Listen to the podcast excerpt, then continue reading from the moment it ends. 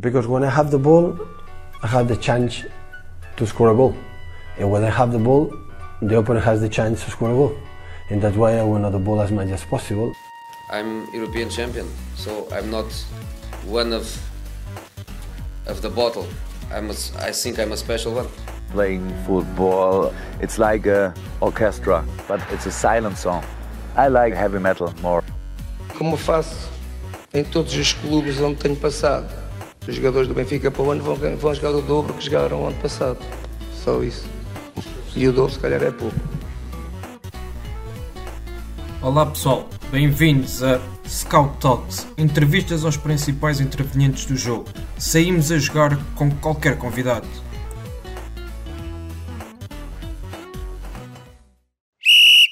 Olá Vasco, bem-vindo ao Scout Talks. É um gosto enorme ter-te aqui connosco no, no podcast da Pro Scouts e esperemos que seja um momento muito bem passado, onde podemos falar sobre a tua ainda curta carreira, por seres um treinador jovem, mas que, que já deixaste uh, excelentes uh, resultados e excelentes uh, impressões na, nos trabalhos que tens feito e esperemos falar sobre isso durante este episódio. Obrigado, agradeço também o vosso convite para, para estar com vocês. é sempre um gosto podermos partilhar aquilo que, que são as nossas ideias também, tanto na nossa concepção do jogo como do treino uh, e podermos, podermos naturalmente uh, falar sobre isso, que é aquilo que mais, que mais nos apaixona, que é o jogo. Sem dúvida. Uh, e precisamente é aí que, que, queremos focar esta nossa conversa e vamos começar logo pelo, pelo início, como costumamos dizer. quando é que percebeste que, que querias ser treinador? É Sim, há aqui uma, uma conjectura de, de, situações. Eu acabo por, por fazer toda a formação enquanto atleta no, no Passos de Ferreira. Uh, portanto, desde os 8 anos aos 18, uh, eu joguei futebol de formação no, no Passos de Ferreira. Uh, e quando há a passagem para, para o nível sénior, eu consigo perceber que não, não seria aposta, como é óbvio. Não, não, teria, sentia que não tinha as condições necessárias para, para seguir com uma carreira profissional. Uh, e surge aqui também a, a necessidade de escolha de, da opção por, pela, pela universidade uh, ou por outra qualquer via profissional. Uh, nesse momento, e, e, dada a paixão pelo jogo e por aquilo que era o, o futebol em si, o objetivo foi, foi tentar entrar na Faculdade de Desporto, em que pudesse licenciar-me em Educação Física e Desporto. na altura era a licenciatura de 5 anos, eh, portanto, em que à partida nos abriria a situação de, de podermos lecionar ou de podermos eh, fazer a via treino. Uh, o objetivo já seria nessa altura fazer a via treino. Uh, e tive, portanto, entrei na faculdade e tive a oportunidade de logo uh, no primeiro ano de faculdade poder ficar como, como treinador adjunto da equipa de sub-17 e da equipa de sub-12 na formação do Passos de Ferreira também que na altura era o coordenador, o Rui Quinta.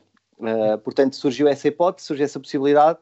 Uh, eu entro na faculdade e tenho a oportunidade de estar no treino, uh, e essa paixão do treino surge mais quando, quando chego ao terreno. Portanto, o facto de poder estar na faculdade a apreender conhecimentos fez-me, por um lado, perceber determinadas coisas, mas a paixão pelo treino surge quando entro efetivamente no treino a concepção do treino, a discussão do mesmo, a forma como queríamos que a equipa jogasse e a forma como queríamos treinar para que isso pudesse acontecer.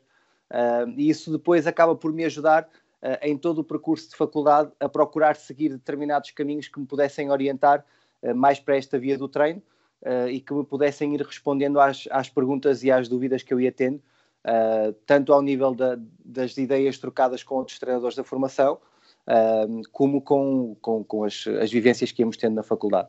Portanto, esta paixão acaba por surgir, acaba por crescer, uh, e todo o meu percurso em termos de, de, de faculdade foi sempre acompanhado pelo percurso de treino, uh, e portanto, esta, esta vivência de treino ajudou-me lo, desde logo uh, a apaixonar-me por aquilo que eu queria fazer e a, e a tentar seguir uh, esta como via profissional. e portanto, desde 2003, 2003, acho que é 2003, 2004 uh, que inicio a carreira como treinador uh, e desde aí nunca mais, nunca mais deixei de o fazer.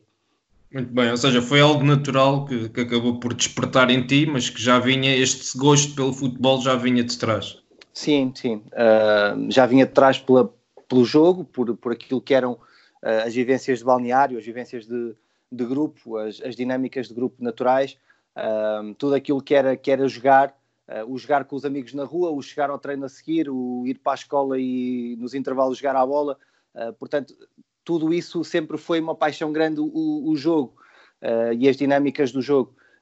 e depois, naturalmente, depois da entrada na faculdade e da entrada no treino, uh, a paixão pela essência do, do, do, jogo e pela concepção do jogo e pela percepção daquilo que era o jogo em si, uh, acabou por, por trazer ainda mais entusiasmo uh, àquilo que eu, que eu quero que seja a minha, a minha carreira profissional. Muito bem. Uh, estavas a dizer que foste treinador adjunto dos escalões de formação do, do Passos de Ferreira. Entretanto, também foste treinador adjunto dos escalões de sénior, foste campeão distrital uh, colicha e voltaste depois uh, aos escalões de formação do Passos uh, onde foste treinador do Diogo Jota e, e, entre outros jogadores.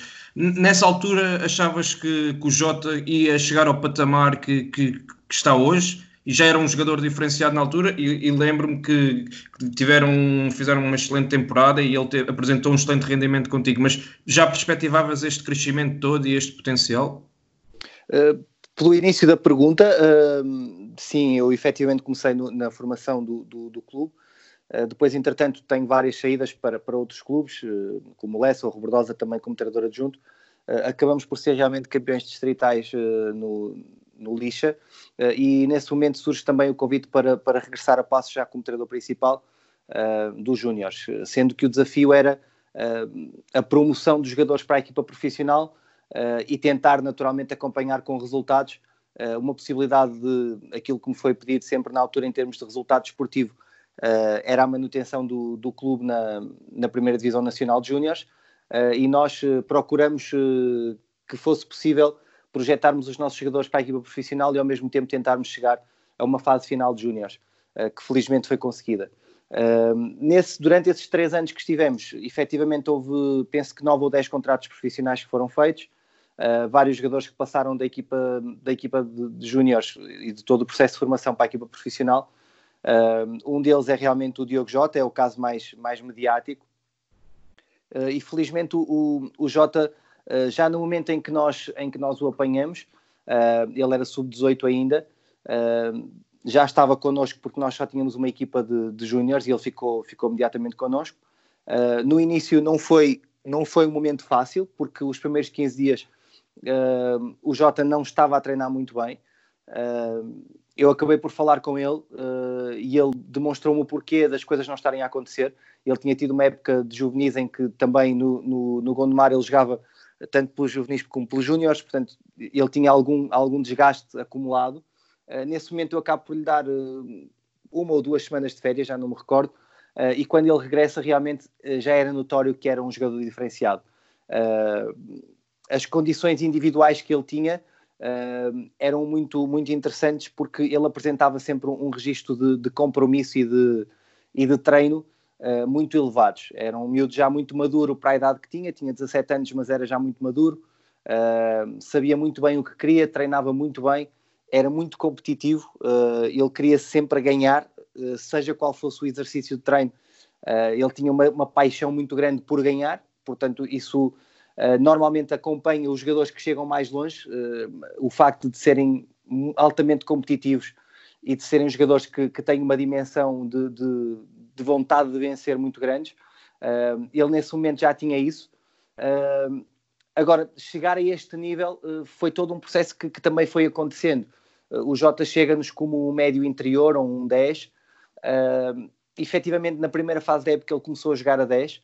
Uh, depois, nós, uh, na segunda fase da época, nós, eu converso com ele e acabei por lhe lançar o desafio de ele poder passar para ponta de lança, porque a nossa forma de jogar o ponta de lança não é, não é a referência de, de 9 habitual. Portanto, hum. é, é um, era um 9 que se mostrava entre linhas, que se mostrava para, para poder atacar a profundidade, uh, que tinha várias dimensões do próprio jogo em que ele podia criar dinâmicas suficientes para aparecer mais vezes na cara do golo, porque ele nos primeiros 22 jogos da época, que foi a primeira fase, fez só 5 golos.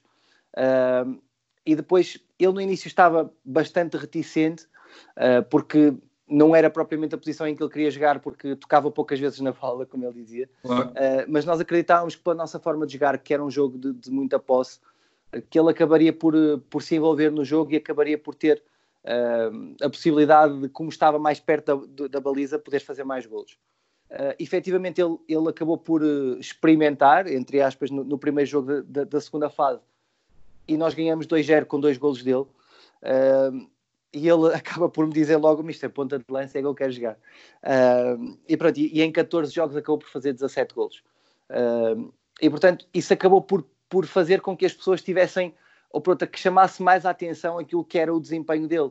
Uh, e ele, durante essa época, fez realmente uma, um crescimento muito grande, porque penso que foi a primeira vez da carreira dele que jogou um campeonato nacional de toda a formação.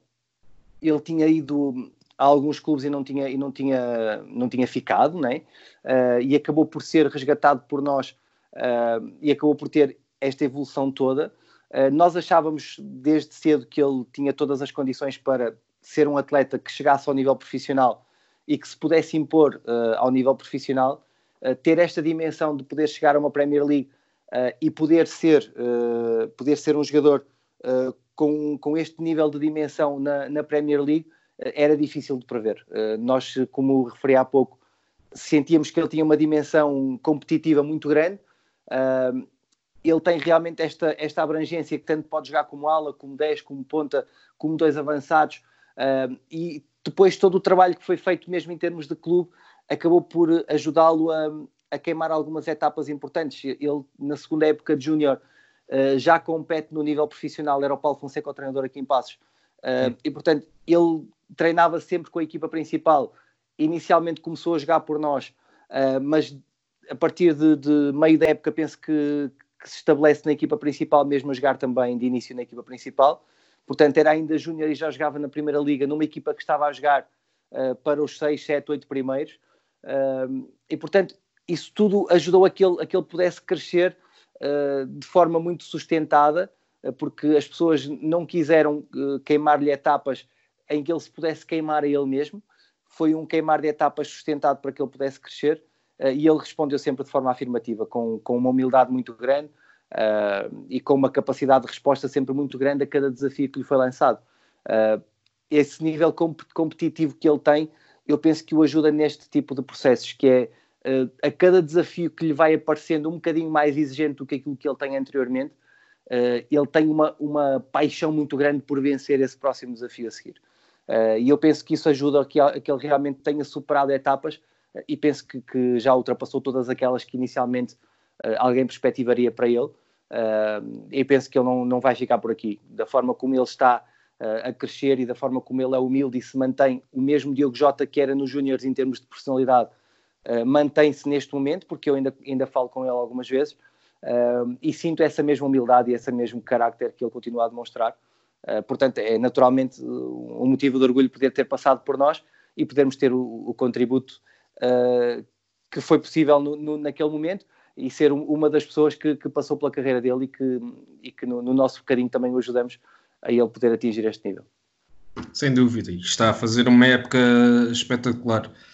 Uh, vocês, entretanto, depois têm um, têm um período muito positivo na, nas épocas que estiveram no, no, nos Júniores e isto também, de certa forma, ajuda a que, que acabes por, por eh, ser convidado para, para ser a treinadora adjunto da equipa principal. Mas de repente vês-te uma situação em que tens de, de assumir interinamente a equipa, uh, tinhas 33 anos, uh, ganha no primeiro jogo ao Boa Vista, depois perdem com o Braga e, e convidam-te para, para assumir a equipa de forma uh, definitiva. Sentias-te preparado nessa altura, com 33 anos, assumir uma equipa como o Passos Ferreira na, na primeira divisão? Eu penso que, que, que, nesse momento, e efetivamente, aquele terceiro ano de, de, de foi o culminar de, de, de, um ciclo que foi importante para nós. Uh, e surge efetivamente o convite para, para podermos uh, fazer parte do, da equipa técnica do futebol profissional. Uh, nesse momento o objetivo seria claro de, de amadurecer, de viver outras experiências, uh, podendo, podendo naturalmente ajudar o treinador principal uh, e nem sequer me passava pela cabeça que isso pudesse suceder tão cedo. Uh, aliás, como é óbvio e penso que é, que é natural, toda a gente percebe que era uma situação que nós não queríamos, porque é sinal que o treinador tinha saído. Nesse momento, o Carlos Pinto sai e eu, eu, assumi de forma interina porque era o treinador da casa, uh, mas sempre num registro em que eu sabia que não iria ser eu a ficar como treinador principal, porque o clube estava na, naquele momento a negociar com um treinador e eu, e eu, sabia qual era o treinador que, com quem o clube estava a negociar. Uhum. Portanto, nós, nós fomos tentando passar uma ideia de, de jogo que, que pudesse.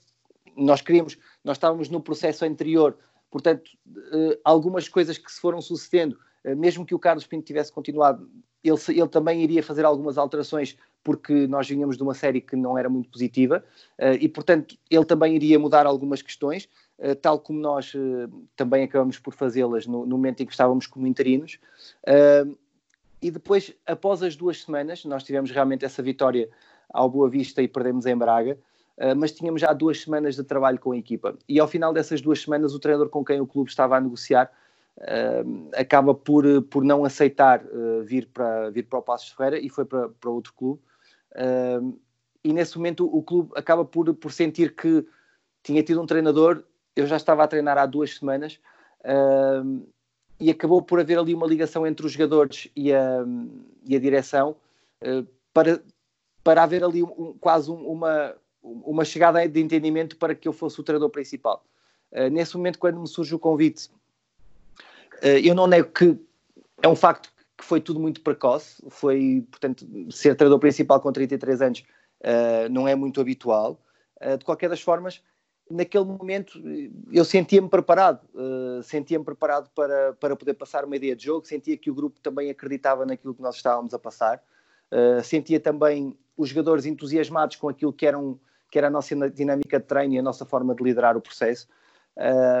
E acabamos por fazer um, um, final de época muito, muito interessante. Nós uh, fizemos, uh, já, não, já não me recordo, mas penso que foi 23 jogos ou 22 jogos e fizemos 26 ou 27 pontos. acabamos por conseguir por conseguir os 35 pontos a duas jornadas do fim, já com alguma margem para, para podermos uh, garantir a manutenção no clube. Uh, e isso felizmente foi conseguido. Uh, esse, esse, receio não, não, nem sequer me passou pela cabeça na altura a exigência a que estava sujeito por estar numa Primeira Liga, porque nesse, naquele momento o, o, foco era tão grande de procurar passar uma determinada ideia de jogo e uma determinada forma de estar em termos de comportamento da equipa, que esse foi muito mais o entusiasmo que nos, que nos assambarcou, ou que nos fez estar ali. Uh, nem, nem pensamos muito no que era externo, no que era exterior. Foi sempre muito mais naquilo que nós éramos capazes de controlar, que era o nosso treino e a nossa chegada aos jogadores, uh, para que eles pudessem acreditar em nós e fossem para jogo. Uh, e felizmente as coisas aconteceram. Uh, acabamos por, por conseguir a manutenção, acabamos por fazer uma época estável uh, e isso acabou por ajudar a que, a que também pudesse, pudesse fixar, digamos assim, uma determinada forma de jogar, porque as pessoas acabaram por perceber que nós tínhamos, uh, tínhamos pelo menos passado algo, que quem ia ver os nossos jogos identificava uma determinada forma de jogar e de estar. Uh, e portanto, esse, esse foi o, objetivo de tentar que essa forma de jogar e de estar pudesse traduzir também pontos que nos pudessem naturalmente garantir aqueles que eram os objetivos do clube. Sem dúvida, e, e, apresentaram um excelente futebol e excelentes resultados nessa, nessa ponta final. Depois, na, na época seguinte, em 2017, 2018, as coisas já não acabam por correr tão bem, uh, acabas por sair de, do Passos, a seguir vais para o, para o Famalicão. O que é que aconteceu na altura no Passos, depois daquele impacto inicial muito positivo na época anterior, quando, quando assumiram a meio da, da época? A verdade é que naquele momento o clube vive. Eu, eu gosto pouco de, de, falar em desculpas ou em, em, aquilo que possa ter corrido bem ou mal. Uh, só que neste momento de passos, uh, eu penso que é importante que também as pessoas percebam uh, um bocadinho o porquê de algumas coisas terem acontecido. porque eu continuo a achar, e agora já vivendo as coisas já com frieza suficiente para, para não estar amargurado com nada ou, ou chateado com nada, porque já, já passou muito tempo e felizmente o Passo já, já está novamente na Primeira Liga e eu continuo a ser sócio do Passos uh, e portanto nada de, nada de extraordinário a esse nível. Uh, mas naquele momento eu continuo a achar que as coisas não estavam mal. Uh, nós estávamos na nona jornada, tínhamos 9 pontos, tínhamos uma média de um ponto por jogo. Essa média foi a melhor média dos três treinadores que estiveram no, no clube de, desse ano. Uhum. e com essa média o clube não tinha efetivamente descido divisão. nós tínhamos 9, 9 pontos à nona jornada, íamos jogar contra o Estoril que estava em último lugar e estávamos em 12 lugar, portanto estávamos longe ainda da, da zona de descida. Tínhamos 3 pontos a mais do que o clube que descia a divisão uh, e estávamos em 12 lugar. Ou seja, eu penso que, que nesse momento ainda uh, já tínhamos jogado uh, na Madeira contra o Marítimo, que não perdia em casa há um ano. Tínhamos jogado no Dragão e tínhamos jogado na Luz. portanto, jogos que a gente quer sempre ganhar, mas que, que seriam jogos uh, em que a derrota não. Pronto, eram, eram coisas que eram normais uh, no, no, claro. no, clube. Uh, e efetivamente em casa tínhamos oito pontos conquistados em quatro jogos. tínhamos, eu, eu lembro-me que tínhamos ganho ao Moreirense e ao Setúbal, tínhamos empatado com o Aves e tínhamos empatado com o Vitória de Guimarães num jogo em que estivemos a jogar 50 minutos com menos um. portanto, eu parece-me que, que, vendo as coisas da, desta forma e com, com esta frieza, uh, eu acredito que as coisas não estavam a correr mal. Uh, mas uh, naquele momento existia um problema de gestão de expectativas. as pessoas acharam que, que, o clube tinha que lutar por algo mais, tinha que lutar pela Europa ou, ou pelos, pelos, lugares mais acima e mais próximos da, da, da, zona europeia. E aquilo acabou por, por, por traduzir nas pessoas envolventes eh, um sentimento de que estava curto aquilo que estávamos a fazer. Uh, e aquilo acabou por, por trazer alguma intranquilidade e alguma falta de serenidade uh, àquilo que era o desempenho da equipa, àquilo que era também a confiança que era passada para o, para o treinador também, que é sempre muito importante na forma como nós queremos passar também a ideia de jogo aos jogadores e eles sentem essa confiança e essa serenidade de toda a gente que está envolvida no processo. e nesse momento as coisas não estavam serenas e confiantes o suficiente. Uh, e portanto, com a derrota que nós tivemos no, no Dragão, foi uma derrota pesada, uh, as pessoas acabaram por, ser, por achar que, que aquele era um momento em que tinham mesmo que mudar. Uh, e portanto, não achando eu que estivesse no momento em que já fosse, ah, porque eu não sentia desconfiança dos jogadores, nem sentia os jogadores distantes daquilo que era a nossa proposta de jogo, acabou por, por se suceder de nós, eh, de nós definirmos que era, que era melhor a saída. Uh, acabei por sair, uh, estive, estive de, fora, de fora algum tempo, uh, penso que foi dois ou três meses, e entretanto surge a proposta Famalicão. esta proposta Famalicão surge a 24 de janeiro, penso eu, a uma semana do fecho de mercado, em que o Famalicão já só tinha duas inscrições para poder fazer no mercado de janeiro. Uh, e tinha perdido o melhor, o melhor jogador, não seria o melhor jogador, ou, tinha perdido o melhor marcador, que tinha já 10 ou 12 gols, que era o Rui Costa, uh, que tinha sido perdido para o Português. Uh, e portanto, eu acabo por aceitar ir para Famalicão naquele momento. o Famalicão vinha de, de cinco derrotas seguidas, nós procuramos inverter um bocadinho esse processo. Num primeiro momento, nós conseguimos realmente estabilizar outra vez a equipa e, e voltar a uns bons resultados. Uh, e a certa altura, quando uh, nós falhamos aquele, aquele acesso mais acima, uh, portanto, aquele cliquezinho de nós nos podemos aproximar da luta pela subida, uh, porque há um jogo em casa contra a Académica que nós, que nós perdemos, e como perdemos esse jogo com a Académica, acaba por os objetivos quase que ficarem eliminados. e acabamos por entrar numa fase de, não diria de relaxo, porque não, não, não é esse o nosso, o nosso foco, nem é essa a nossa forma de estar, nem nossa nem dos jogadores, mas acabou por, por eh, a forma como enfrentávamos o jogo eh, já não ser da mesma forma que, que nós queríamos que fosse, eh, todos nós, tanto nós como equipa técnica, como jogadores, como, como estrutura. E acabamos por não ter um final de época uh, tão, tão agradável quanto desejávamos. Apesar de tudo, uh, mantivemos-nos no, no, na segunda liga, o Famalicão manteve-se na segunda liga, uh, e tínhamos mais um ano de contrato. Uh, mas nesse momento surge uh, a entrada de, de investidores que, que, que, estão neste momento. E nesse momento, quando há a entrada dos investidores, eles acabam por querer fazer uma ruptura com o passado, uma ruptura total. e portanto, a, acabamos por rescindir contrato com mais uma época pela frente, mas já muito próximos. Portanto, nós ainda fomos, ainda tivemos Uh, ali o, o, facto de termos feito ali três ou quatro contratações ainda no início, no início do processo. Depois, a seguir, quando o, o clube é comprado, faltavam quatro dias para começar a época, e é nesse momento em que eu, em que eu rescindo contrato com o Famalicão. Uh, e nesse momento sai, saio eu como treinador, sai a equipa técnica, sai o diretor desportivo, saiu todo o departamento médico, saiu uh, nutricionista, fisioterapeuta, advogados, portanto, a, a, ruptura com o passado foi total. Uhum. Uh, e, portanto, nós uh, acabamos por ficar nesse momento desempregados.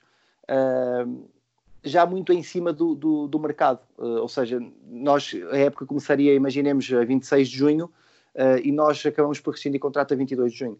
Uh, e portanto, nesse momento, acabamos por ficar desempregados. As situações que foram surgindo a seguir, uh, eu acabei sempre por declinar porque achava que não era o momento certo de entrada. Uh, e depois as coisas acabaram por, por, por não acontecer tanto quanto eu esperava que pudessem acontecer. até que a certa altura surge, surge o telefonema do, do, do Pedro Alves, do Estoril, para me convidar para o Sub-23 e foi uma decisão que eu, que eu tomei difícil porque uh, quase num espaço tão curto, estava na Primeira Liga e a certa altura e ao Sub-23 sem, sem demérito ou descrença para, para qualquer do, dos campeonatos. Era, era, digamos, que uma, que uma, saída de uma zona mais elevada do, do patamar em termos de, de, de, estrutura de equipas para chegar a um, um Sub-23. Uh, mas nesse momento, em, em, conversa com o Pedro, aquilo que, que, também, que também senti foi: não, mas eu quero, é, eu quero é ser feliz, quero treinar, quero poder mostrar uh, aquilo que nós somos capazes de fazer uh, e, e, felizmente foi um passo que eu neste momento acho que foi um passo importante para mim. Conheci uma nova realidade, um campeonato completamente diferente, um campeonato onde também há jovens com muito talento e que me ajudaram também a, a perceber outro tipo de, de, de, dinâmicas que podiam ali acontecer. E tive também a oportunidade de conhecer de conhecer novas pessoas, de conhecer diferentes contextos. Aliás, duas das pessoas que, que, estão neste momento comigo na equipa técnica trabalharam comigo no Estoril, uma diretamente, que é o Cláudio, que, que é meu adjunto, uh, e neste momento é, é das pessoas mais importantes em termos de, de, de discussão comigo, enquanto equipa técnica e de, e de, crescimento enquanto equipa, e eu conheci também no Estoril, uhum. e o Bruno, que, era, que era, estava também na equipa A, na, na, parte de, de preparação física, uh, e acabamos por também recrutar para, para estar connosco agora no projeto Mafra. Portanto, uh, assim, do nada, acabamos por construir uh, novas relações e novas ligações. o tempo que eu estive de fora também me fez perceber algumas coisas que eu queria melhorar e, e desenvolver. e acabamos por estar neste momento já no, no, no Mafra com uma dinâmica diferente, com, com diferentes situações que, que quisemos produzir e, e fazer. e além destes dois elementos, ainda acresceu aqui o facto de ter também uh, colocado na equipa técnica como adjunto também o Nuno Diogo, que tinha sido meu jogador, inclusive em Famalicão, uh, e isso é, é engraçado por, por, esse facto. Ele, ele, terminou a carreira quando eu também uh, termino o contrato com o Famalicão, e acabei por, por convidá-lo também para fazer parte da equipa técnica e, e tem também estado connosco. e portanto, neste momento, formamos aqui uma equipa técnica completamente distinta do que tínhamos, por, por força das circunstâncias que foram, que foram acontecendo. Uh, e muito feliz e muito, muito contente por neste momento estarmos no, no desempenho que estamos. Muito bem. Antes de irmos ao, ao Mafra, uh, ia-te uh, fazer esta pergunta sobre o Estoril. Tu, uh, um ano antes, um ano e qualquer coisa antes, estavas na Primeira Liga, de repente vês-te uh, numa situação onde estás no Sub-23, já, já disseste que, pronto, não é desvalorizar a situação, mas é normal haver é, é, é essas questões, é, é, colocar essas reticências, mas achas, e, e já disseste que sim, mas queria perceber em que medida, uh, é que dar esse passo atrás para de que estavas na primeira divisão, depois estiveste na segunda com o Famalicão, depois uh, ir para o Sub-23 foi importante para, para agora dares passo em frente e, e cresceres enquanto treinador, em que medida, em termos efetivos, é que isso te ajudou a crescer a ti e aos restantes elementos? te acompanharam? Sim, ajudou-me muito a crescer por várias coisas. Uh, aos 33 anos, como a gente falou há pouco, eu vi-me numa situação de, de, treinador principal da Primeira Liga. Uh, e eu, eu, já tinha passado por várias situações. Eu tinha passado por uh, campeonatos distritais em termos de formação, campeonatos nacionais em termos de formação, Uh, tinha sido treinador principal no Lixa na, na, na, primeira divisão distrital, ou na honra, que acabamos por subir depois à, à, ao Campeonato Nacional de Séniores, como falamos há pouco. Uh, já tinha sido adjunto também na terceira divisão. Uh, portanto, tudo isso já tinham sido patamares que eu tinha vivido. e depois a seguir vejo-me na Primeira Liga, e depois a seguir Segunda Liga e acabei por ir ao Sub-23. E esta ida ao Sub-23 acaba por me dizer que nada é seguro nesta vida. Portanto, nós, nós temos mesmo que, que nos agarrarmos às oportunidades que temos uh, e não nos, não nos vincularmos ao que quer que seja de desculpas ou de, ou de, de falta de sorte, porque esse não pode ser o nosso caminho. Uh, se, nós, se nós acreditamos naquilo que nós fazemos, uh, naturalmente nós vamos cometer erros, muitos erros durante a nossa carreira, mas nos momentos em que estamos de fora, nos momentos em que estamos a trabalhar, eh, que nunca nos deslumbremos nem com as vitórias e que também nunca entremos em depressão com as derrotas. e que esse seja um momento de equilíbrio e esta ida e esta chegada ao Sub-23, partindo da Primeira Liga até chegar ao Sub-23, acabou por me trazer esse equilíbrio e, e dar-me essa noção de que uh, nem tudo é maravilhoso em determinados momentos, nem tudo é, é tão mau assim uh, nos momentos em que as coisas não nos estão a acontecer ou não, não estão a correr bem. E muitas das vezes isso não tem só a ver com, com a nossa forma de treinar, com a nossa forma de, de liderar uh, ou com a forma como estamos a olhar para o processo. Uh, e, portanto, temos todos é que, é que conseguir perceber de que forma quisemos agarrar as coisas, de que forma quisemos mudar uh, determinadas coisas na nossa ideia de jogo, porque também as mudamos, de que forma mudamos algumas coisas em termos de liderança, porque uh, eu acho que a liderança uh, tem muito a ver com a genuinidade de cada um de nós. Eu não posso querer ser igual a outro treinador qualquer, mas há coisas em que eu vou moldando em, determinadas, em determinados momentos em função de cada contexto. E, e estas mudanças e estas quebras também na, na, própria carreira fazem com que, com que me dê o prazer de, neste momento, poder olhar e poder dizer que, com a equipa técnica que, que, que estamos e, e, no momento em que estamos, que isto é mesmo passo a passo. É, é nós olharmos para as coisas, cada oportunidade que temos é o momento de nós nos agarrarmos com o máximo de paixão e o máximo de entusiasmo uh, e de, saber, de, sabermos subir paulatinamente e passo a passo, uh, agarrando tudo aquilo que, que, que conseguimos e fazendo com que as coisas possam acontecer de acordo com aquilo que são também as nossas crenças e os nossos objetivos. E, portanto, foi, foi, essa foi uma força maior que nos deu este momento todo para acreditarmos ainda mais que éramos capazes de fazer com que as coisas pudessem andar para a frente. Pois, e é, é, como estavas a referir, que essa questão de passares pelas diversas competições, os, os, diversos contextos e ainda seres um treinador jovem com 36 anos, permite olhar para, para toda essa experiência para trás e perceber que hoje estão numa posição muito melhor e, e mais preparados para, para os desafios futuros. Por falar em desafios futuros, fazendo aqui uh, o paralelismo para, para a situação do Mafra, Uh, neste momento são uma das grandes surpresas da segunda liga, com, com 39 pontos e ocupam um quarto lugar. Quais é eram os objetivos quando assumiram este projeto no, no início da temporada? Quando assumimos uh, aquilo que foi a nossa conversa com o Presidente, uh, o Presidente acabou por, por, me, por me pedir, no, no, momento em que estávamos na nossa conversa, que o objetivo primordial era o clube conseguir sustentar-se na, na segunda liga. ficar no, no antepenúltimo, do, do antepenúltimo lugar para cima, qualquer lugar seria fantástico, porque o Mafra tinha apenas duas presenças na segunda liga, portanto, a primeira presença que teve acabou por descer divisão, depois acabou por subir novamente e, e, a época passada esteve na, na, segunda liga pela segunda vez e acabou por, por conseguir salvar-se na última jornada. portanto, foi também um percurso uh, difícil. Uh, apesar de ter iniciado muito bem, acabou por depois uh, não conseguir manter o, o, o, nível exibicional e acabou por, por, por também ir atrás dos pontos até à última jornada e só mesmo na última jornada conseguiu, conseguiu a manutenção. E portanto, aquilo que, que, naquele momento o presidente me pedia era procurarmos sustentar a equipa, sabendo que iríamos ter um orçamento extraordinariamente baixo para, para a realidade eh, de segunda liga. Nós, nós somos, eh, eu não, não posso dizer com, com certezas absolutas, mas uh, seremos entre os dois, três orçamentos uh, mais baixos da segunda liga. de qualquer das formas, nesse momento, a oportunidade que estávamos a ter de treinar um clube uh, que nos queria ter lá uh, era uma coisa que era importante para nós. Portanto, nós sentirmos que quem nos estava a, contratar, eh, a contratar na pessoa do presidente, sabia que treinador estava a contratar, porque eu senti isso na conversa que, que tive com o presidente.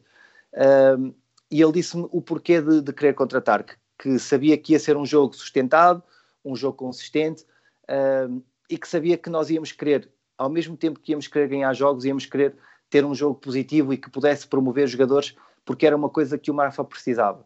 Ou seja, uh, o presidente tem uma paixão muito grande pelo clube, uh, é uma pessoa muito dedicada e muito empenhada uh, e leva o clube para a frente e consegue puxar o clube e trazê-lo para, para esta dimensão.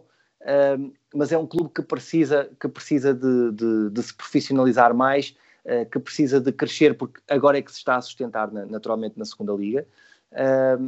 E, portanto, nós sabíamos que tínhamos esse orçamento baixo, mas o Presidente também me disse que uh, me daria liberdade total para que fosse eu uh, a fazer uh, as escolhas dos jogadores. e, portanto, eu, eu tive a oportunidade de, de, junto com a equipa técnica, podermos observar os jogadores que queríamos para a nossa forma de jogar, de identificarmos aquilo que queríamos e de percebermos quais eram os jogadores que já estavam no clube. Nós tínhamos penso que eram 11 jogadores no clube, uh, eh, 11 jogadores que tinham, que tinham renovado contrato ou que tinham contrato da época anterior. Uh, e desse registro nós tínhamos esses 11 jogadores que tínhamos e que gostávamos, porque efetivamente gostávamos do perfil de jogadores que tínhamos desses 11. O que nós não conhecíamos, porque não tínhamos trabalhado com eles, era o carácter deles. Mas aquilo que nos foi dito também pelas pessoas que tinham trabalhado com eles, na, na pessoa de Vasco Varão, que era o, que era o diretor desportivo no primeiro momento, e que os conhecia, eh, nós reconhecíamos neles o recorte uh, de carácter que nós pretendíamos para a equipa, porque uh, é um momento importante da escolha de jogadores. o perfil, o carácter e a forma como nós queríamos que eles enfrentassem esses mesmos desafios. e, portanto, nesse momento, quando nós iniciamos depois o percurso de escolha de jogadores e depois aí já com, com, com o Admar Hipólito, que, porque o Vasco, entretanto, tinha saído para, para o Estoril, aquilo que foi sempre a nossa preocupação foi contratar jogadores que, que, que tenham o, o recorte para a nossa ideia de jogo, isso é ponto essencial, mas uhum. mais importante ainda do que isso era que pudessem chegar ao Mafra e pudessem sentir que no Mafra eh, não teriam espaço para se desculparem de nada. Eh, teriam que ser jogadores agarrados à vontade de vencer, à vontade de crescer, que pudessem acrescentar qualidade, mas que pudessem, acima de tudo, eh, trazer um compromisso muito grande para o clube, eh, porque aquilo que nós queríamos era que não viessem só entusiasmados, era que viessem comprometidos. Porque o entusiasmo nós sabíamos que iria passar ao final de um mês ou dois meses, porque o entusiasmo é mesmo assim, nós uh, continuamos entusiasmados uh, há algum tempo, mas aquilo que depois nos agarra no perdurar de uma época que é muito longa é o nosso compromisso. E portanto nós tínhamos que conseguir agarrar os jogadores que fossem comprometidos com, com o trabalho, que fossem comprometidos com, com a forma de, de, olhar para o jogo e de confiar naquilo que nós estávamos a fazer. E, portanto, todos os jogadores que nós fomos buscar e recrutar uh, tinham um perfil em termos técnicos uh, e mentais para aquilo que é o jogo, de acordo com aquilo que nós conseguíamos ver no vídeo. Uh, e tivemos a sorte e a felicidade de todas as informações que fomos recrutando para a contratação desses jogadores baterem certo com aquilo que era, com aquilo que era a nossa análise em termos de jogo. por isso, uh, aquilo que nós queríamos era recrutar dessa forma, uh, encontrar jogadores que pudessem identificar-se com essa forma, uh, e felizmente conseguimos formar um grupo de 22 jogadores de campo, uh, sendo que um deles ainda é júnior, e três guarda-redes, sendo que um deles também ainda é júnior, que tivessem este, este corte. Tivemos a sorte de, de conseguir unir um grupo que tem uma ambição muito grande, luta todos os dias com uma alma muito grande, tem uma paixão muito grande pelo treino e pelo jogo, e isso deu-nos a oportunidade de podermos estar uh, neste momento a batalhar uh, jogo a jogo, com uma ideia de jogo consistente e que as pessoas reconhecem como uh, provavelmente o, o, a equipa com, com, com, um jogo mais positivo e com mais qualidade na segunda liga. e portanto, isso é um motivo de orgulho para nós, porque são os jogadores que nos, que nos permitem fazer este mesmo percurso. Muito bem. A questão dos, dos jogadores é, é importante e é, e é, interessante porque era, era uma pergunta que eu tinha aqui, que era para perguntar como, como é que a equipa, ou seja, já, já explicaste, procuraram jogadores comprometidos, uh, e interessados, mas do ponto de vista técnico e tático, que, que, características é que procuravam nos jogadores de forma a encaixar na, na vossa ideia e no vosso modelo, modelo de jogo e como é que trabalharam durante esses, essas primeiras semanas uh, da época para encontrar e identificar esses mesmos jogadores? Aquilo que nós, que nós procuramos sempre, uh, porque nós somos uma equipa que queremos ter a bola, uh, e portanto a primeira característica que nós tentamos ver uh, nos jogos que, que, vamos assistindo é que os jogadores é que têm a coragem para, mesmo nos momentos difíceis, e nós procuramos, quando vamos ver determinado jogo de, de algum jogador, que sejam os jogos mais difíceis, os jogos com, com, com, as melhores equipas, os jogos que, em que o nível de resultado e de dinâmica do jogo seja mais difícil, eh, para que nós procuremos analisar se os jogadores nesse momento não se escondem, se são jogadores que têm coragem para se mostrarem para o jogo. Essa é uma característica que, que nós procuramos muito na forma como, como identificamos os jogadores e recrutamos os jogadores. Portanto, jogadores que não se escondam do jogo, que independentemente das circunstâncias do jogo, eles se mostram para jogar e, e, e não têm medo de ter a bola e de, e de assumir riscos para que, para que possam cumprir com aquilo que, que é a chegada da bola com qualidade ao último terço. e, portanto, além disso, uh, procuramos sempre jogadores com, com recorde técnico, que, nos, que nos procurem ficar com bola e que não percam bola com facilidade. E depois, naturalmente, uh, tem a ver com, com a questão tática do jogo. Se, se, nós sentimos que vão percebendo o jogo, que fazem movimentos de acordo com aqueles que nós, que nós pretendemos, o tipo de recepção que têm, por exemplo, uh, nos alas, uh, nós queríamos jogar com os alas mais por dentro Portanto, nós, nós procuramos recrutar alas que tivessem uh, qualidade técnica, mas que não fossem alas só de vertigem, que não fossem alas que, que tivessem só jogo exterior. Uh, nós procuramos que os alas, por exemplo, nós pudéssemos identificar que eram jogadores que nós puxando-os mais para dentro, porque o habitual é os alas jogarem mais fora, se nós os puxássemos para dentro, se eles teriam capacidade para se relacionarem com os, com os outros jogadores, que fossem jogadores que pudessem atacar a profundidade, sim, uh, mas que pudessem relacionar-se com os outros. Uh, por exemplo, se os centrais uh, se tinham condições para, para, sair, a, para sair a construir, mas ao mesmo tempo que soubessem defender, porque nós sabíamos que iríamos passar algum tempo a defender, portanto tinham que ser jogadores que soubessem manter uma linha defensiva ajustada, controlar a profundidade, de que forma é que íamos buscá-los para que eles pudessem controlar a profundidade dessa forma, se, for, se eram rápidos ou se não eram rápidos. E portanto tentarmos compor o grupo sabendo que não tínhamos, não podíamos fazer um grupo de 30 jogadores, nós não podíamos falhar. Uh, e portanto sabíamos que queríamos construir um grupo pequeno, curto, uh, mas em que tivéssemos dois jogadores por posição e que eles pudessem efetivamente lutar pela posição com vontade de a ganhar, para que o compromisso interno e a luta interna pudesse, pudesse surgir como um momento de luta não só ao domingo, mas diariamente.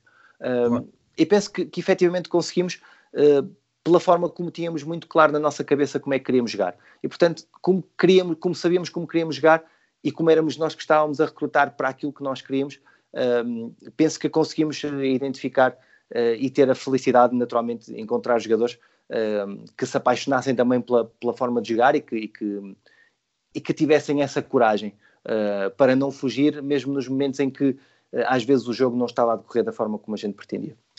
Muito bem. Uh, a equipa também reforçou-se muito no, no, Campeonato de Portugal. Isto foi por, por uma questão de restrições orçamentais ou é um mercado que, que é preferencial? Isso é um mercado que, eh, que tu e a tua equipa técnica uh, procuram neste momento, dada a qualidade do mesmo? E hum, se, se, os jogadores que chegaram deste campeonato já estavam identificados pelo clube ou se chegaram através de vocês? a verdade é que os jogadores foram foram quase todos identificados por nós, eh, até pela, pela mudança de diretor desportivo que tivemos, e foram sempre jogadores que nós, que nós fomos identificando eh, perante aquilo que também já trazíamos de, eh, de, alguns, de alguns jogos vistos.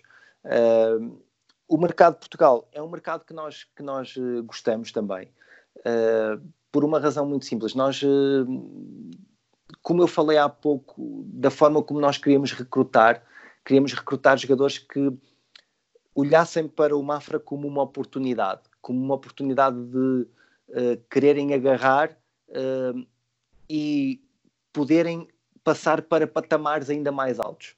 Uh, e, portanto, nós queríamos que os jogadores olhassem para o Mafra com o compromisso de quererem estar e de poderem ajudar o clube a sustentar-se e que, uhum. ao mesmo tempo, se pudessem valorizar, podendo o clube ganhar dinheiro com eles, ou, se eventualmente acabassem o contrato, poderem se projetar para outras, para outras dimensões, mas que ao mesmo tempo tivessem deixado uma marca no Mafra em termos de compromisso e de ambição. E, portanto, os jogadores que vêm do Campeonato de Portugal trazem-nos muitas vezes também isto, uh, trazem-nos uma vontade muito grande de quererem chegar mais acima, uh, trazem-nos ambição pelo, pelo jogo, trazem uma vontade muito grande de, de querer fazer, uh, e, portanto, é este tipo de, de perfil que nós também gostamos. nós fomos buscar uh, jogadores muito jovens também. Nós, uh, por exemplo, os jogadores de empréstimo que temos, que é o caso do Lucas Rodrigues, do Tavares, uh, são jogadores que nós fomos buscar que têm uma idade muito tenra ainda. O Lucas é segundo ano de sénior, o, o Tavares penso que é terceiro, um, e que não estavam ainda a, ter a oportunidade nos clubes onde estavam. Ou seja, mesmo esses que nós fomos buscar a, a dimensão superior, nós quisemos que fossem tu vens para aqui, mas vens para aqui porque tens que fazer acontecer aqui para depois as coisas te poderem acontecer em termos, em termos pessoais mais à frente. Uh, mas para isso, eles tinham que vir nessa dinâmica de crescimento, entusiasmo, uh, mas compromisso para poderem uh, dar um salto positivo na própria carreira.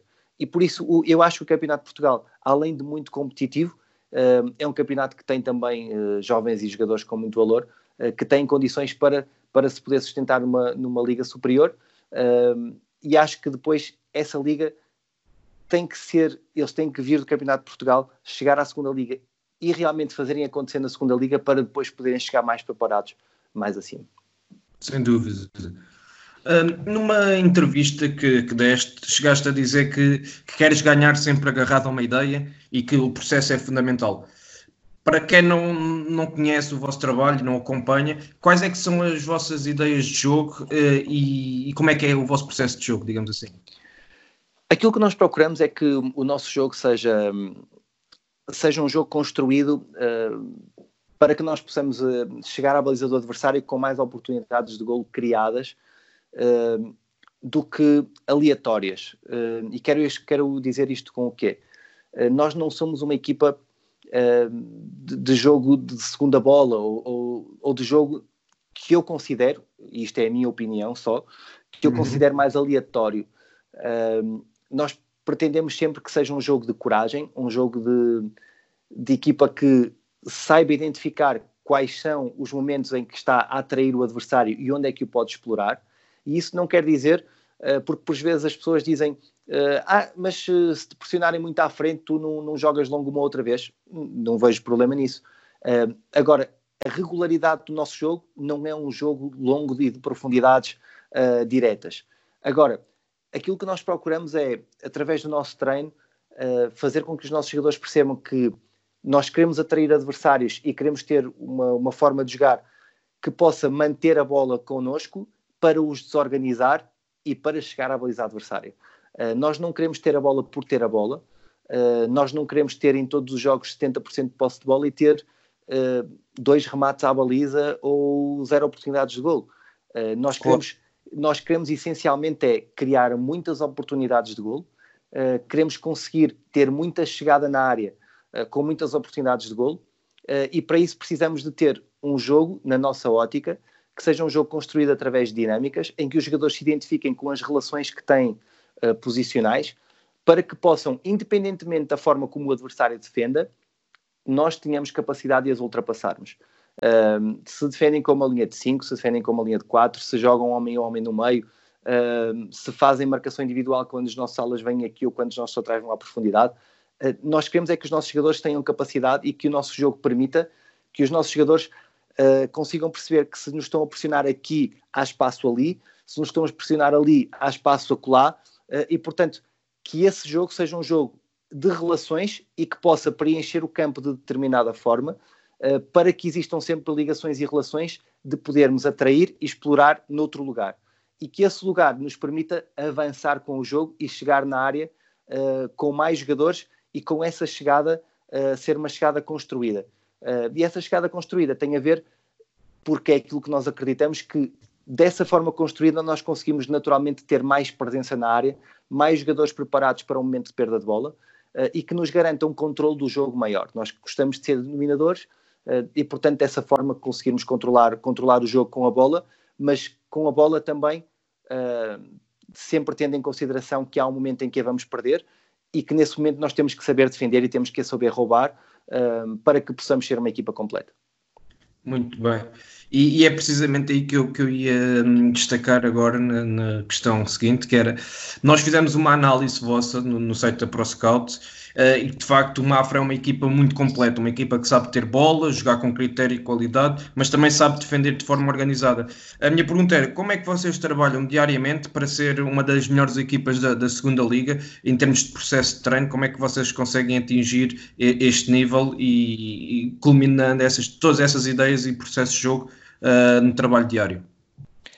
A primeira, uh, iniciando por, por, onde, por onde iniciaste também, realmente nós também vimos a vossa análise, não, não sabíamos que iam, que iam fazê-la uh, e dar-vos também os parabéns pela forma como fizeram a análise, porque foi, uh, foi muito concreta e, e, muito identificativa daquilo que realmente nós somos capazes de fazer. Uh, em termos de, daquilo que é a nossa forma de, de treinar, o, primeiro, o primeiro aspecto tem a ver com os nossos jogadores.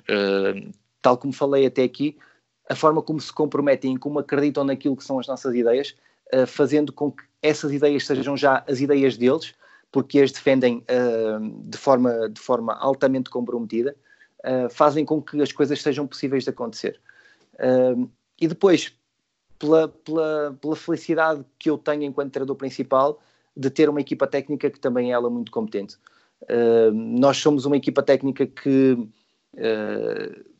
todos temos a ideia de jogo clara na nossa cabeça, Uh, no momento em que, por exemplo, estamos a trabalhar um exercício em que tem a organização ofensiva, uh, onde nós queremos ter determinados posicionamentos, uh, não há problema nenhum de nós termos, por exemplo, de eu dividir os feedbacks que queremos dar, em que o Cláudio está claramente identificado com aqueles jogadores e até é ele que está a falar com eles, nem sequer sou eu, é ele que está a falar com eles e que está a uhum. passar-lhes aquilo que nós queremos. Ao mesmo tempo, há uma equipa que está a defender porque se estamos a trabalhar um jogo uh, de X jogadores contra X jogadores, há uma equipa que está com bola e outra equipa que está sem bola, uh, e nesse momento, por exemplo, está identificado já no plano de treino uh, que o Nuno Diogo está, por exemplo, identificado com, com um momento de organização defensiva, ou vice-versa, tanto faz, uhum. mas imaginemos, o Cláudio está claramente identificado com a organização ofensiva, o Nuno está claramente identificado com a organização defensiva, o Bruno ou o Bruno está, por exemplo, com, com, com os médios, ou com os centrais, ou com os alas, ou com os interiores,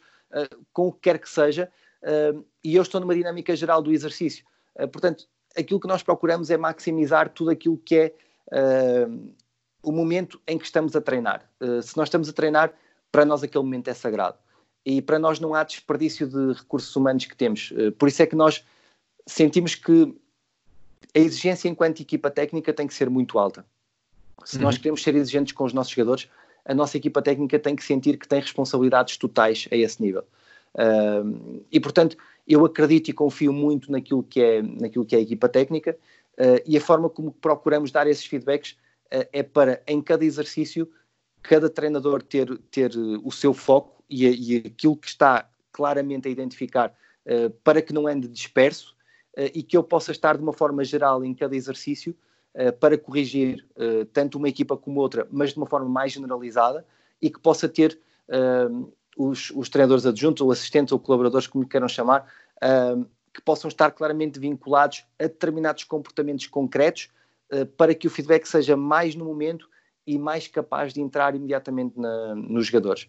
Depois a seguir temos ainda a filmagem do treino e procuramos nos momentos em que vamos identificando que houve falhas ou que houve comportamentos a reforçar, uh, procuramos depois fazer os cortes e, e individual, uh, setorial uh, ou coletivamente irmos passando aos nossos jogadores aquilo que fizeram de bem, aquilo que fizeram de mal e a forma como queremos melhorar ou, ou, ou manter e, e, daí criar consistência em determinados comportamentos. Muito bem, pegando já nesta parte da análise, qual é que é a importância que dás a esta área da análise e numa perspectiva mais de jogo, se preferes focar a, a tua estratégia na, uh, na equipa, na, naquilo que vocês têm à vossa disposição, ou se também procuras uh, passar muita informação e uma mensagem aos jogadores daquilo que o adversário pode fazer e se tentam, se perdem muito tempo, digamos assim, a contrariar aquilo que, que é o, o, estilo e o modelo de jogo do, das equipas adversárias. Eu não te nego que, que pronto, eu acho que tudo é importante. Uh, eu acho que quanto mais informação a esse nível nós tivermos, melhor. Uh, de qualquer das formas, uh, penso que é importante priorizar e percebermos o que é o mais importante para passarmos para os jogadores. para nós, aquilo que é realmente mais importante é a nossa ideia de jogo, a nossa forma de jogar. É nós olharmos muito para nós, confiarmos muito nos nossos jogadores e naquilo que eles são capazes de fazer e que a nossa ideia de jogo tenha capacidade para, independentemente do adversário, nós sermos capazes de, nos diferentes momentos, estarmos preparados para qualquer situação adversa que eles nos possam criar. Porque, por muitos cenários que a gente, e é aquilo que nós acreditamos, por muitos cenários que a gente coloque do adversário, nós nunca conseguiremos chegar a todos os cenários que o adversário nos vai impor uh, no jogo.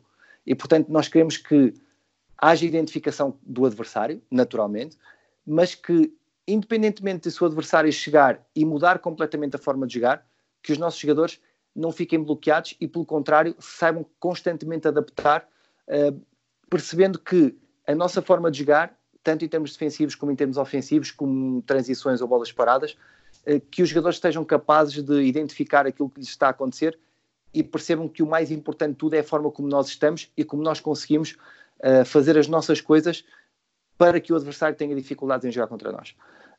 E portanto, nós temos uma, uma, uma, análise muito, muito mais vinculada àquilo que é a nossa equipa, e depois uh, temos ainda a análise do adversário, que acontece.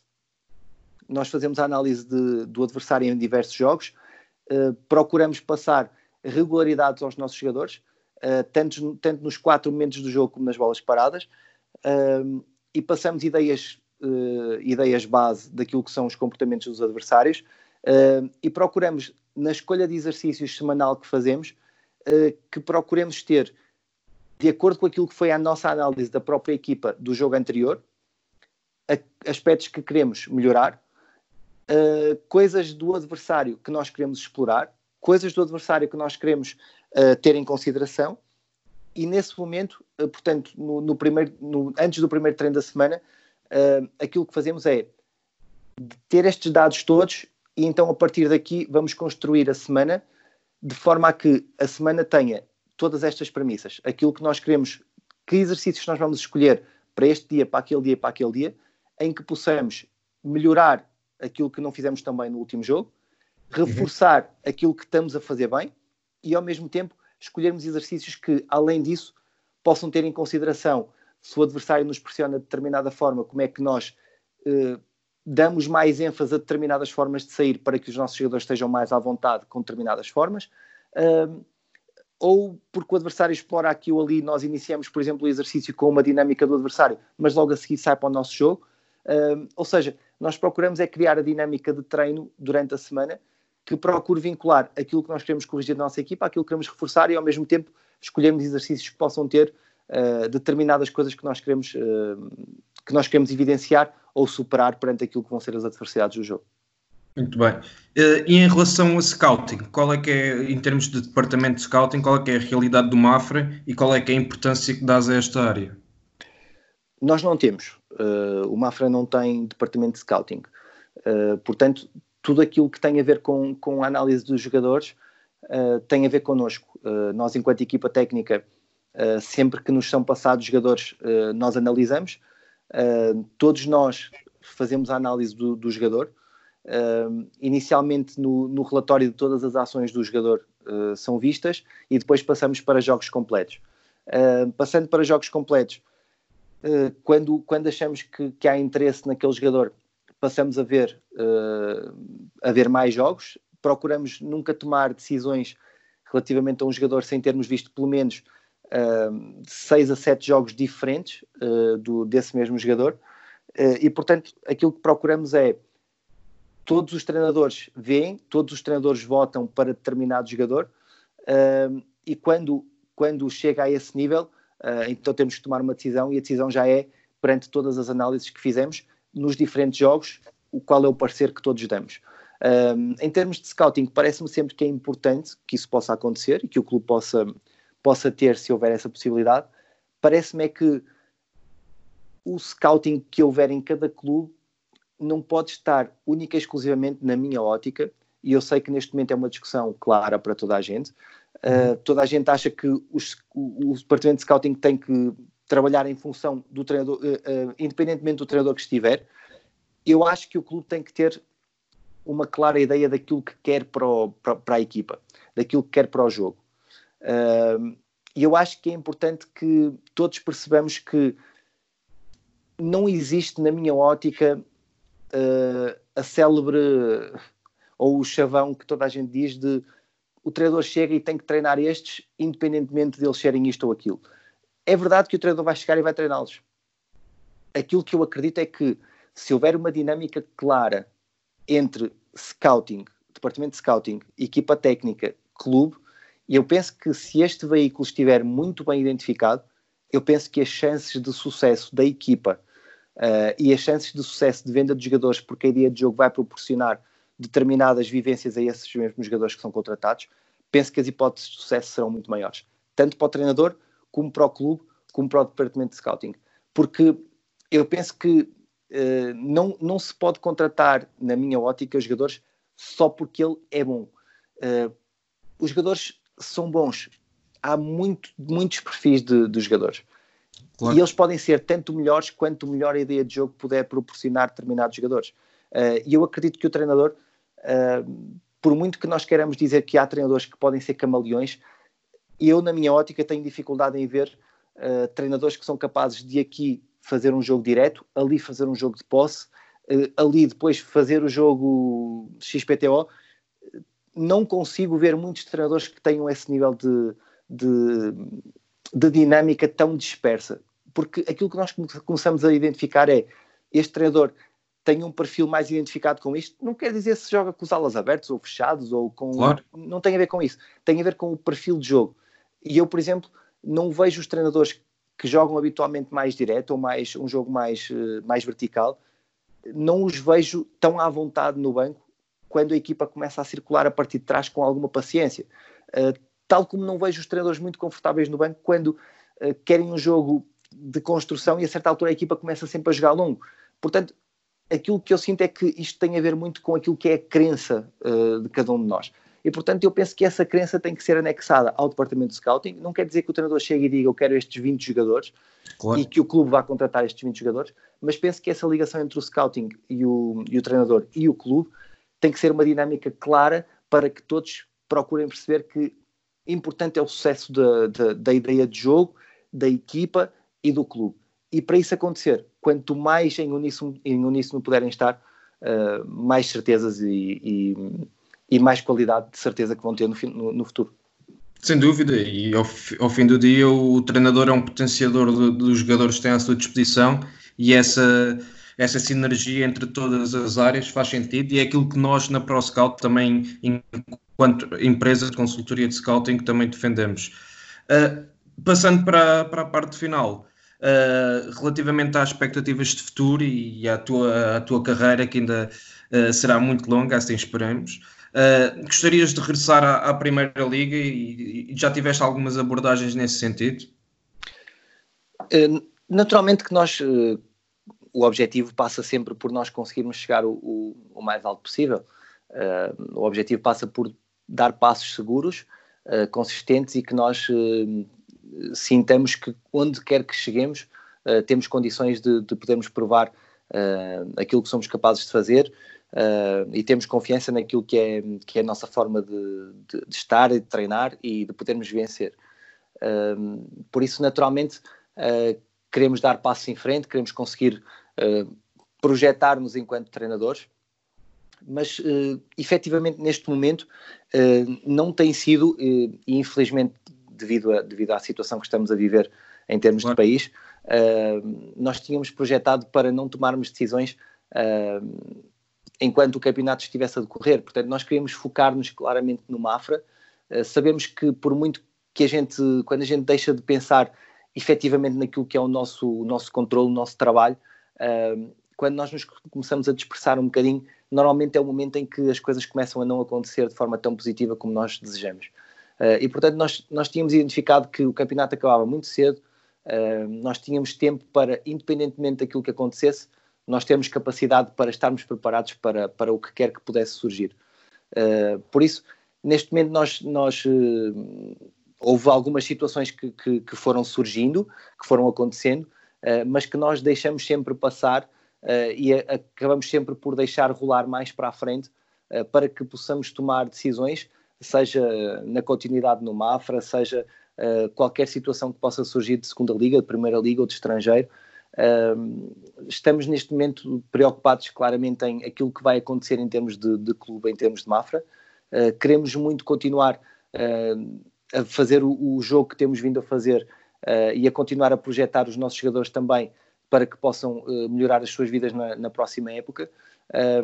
e, portanto, é, é, mais aqui que temos estado vinculados. em termos de ambição, naturalmente não, não, não podemos ser, ser hipócritas nem negar que, que queremos, que queremos eh, poder chegar mais alto, queremos, podemos, temos a, a, vontade de podermos chegar mais acima uh, e naturalmente vamos, vamos procurar com o nosso trabalho uh, que, isso possa, que isso possa ser uma situação possível e, e a acontecer. Muito bem. Uh, e porque a conversa também já vai longa, uma última questão. Uh, tu acabaste de tocar nesse ponto, que é a situação em que o país vive neste momento. Uh, nesta altura delicada com o coronavírus, como é que tem sido feito o controle e a monitorização do, dos vossos atletas? Aquilo que nós eh, temos vindo a fazer é uh, o nosso preparador físico, que é o Bruno, uh, tem estado sempre em contacto também com os nossos jogadores. Nós temos um plano de treino identificado para eles. Uh, na sexta, na quinta-feira, quando foi quando foi anunciado pela liga que o campeonato iria parar, uhum. nós reunimos na sexta-feira com todo o plantel logo de manhã e eles foram foram encaminhados para casa. Eh, para poderem estar no, no isolamento total. Uh, eles têm feito o plano de treino identificado por nós, uh, sendo que não negamos que é, é difícil, porque primeiro não temos data de regresso, e isso é, um, é, uma, é uma situação difícil de gerir, até pela monitorização de cargas que podemos fazer ou não.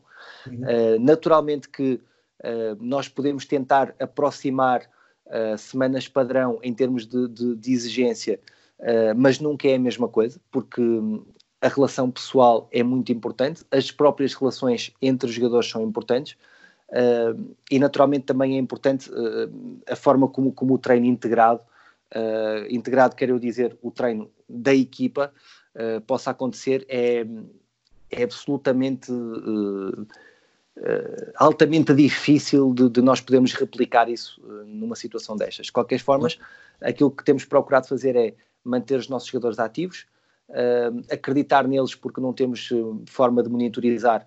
Uh, portanto, aquilo que nós fazemos é acreditar neles como fizemos desde o início da época. Sabemos que são altamente profissionais e, portanto, acreditamos naquilo que eles são capazes de fazer.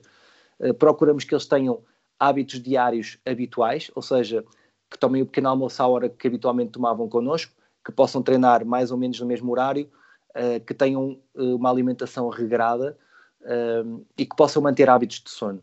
Portanto, que esses hábitos sejam mantidos para que possamos manter regularidades e que possamos manter uh, o mais possível a atividade deles para que quando regressarmos não, estive, não, não possamos estar uh, com, com uma perda menor do que aquela que, do que, aquela que seria uh, de estar se estivessem absolutamente parados. Muito bem.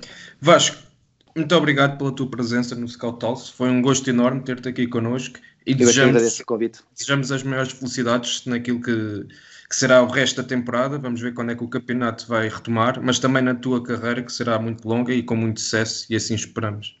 Muito obrigado. Muito obrigado, Francisco. Obrigado, nós.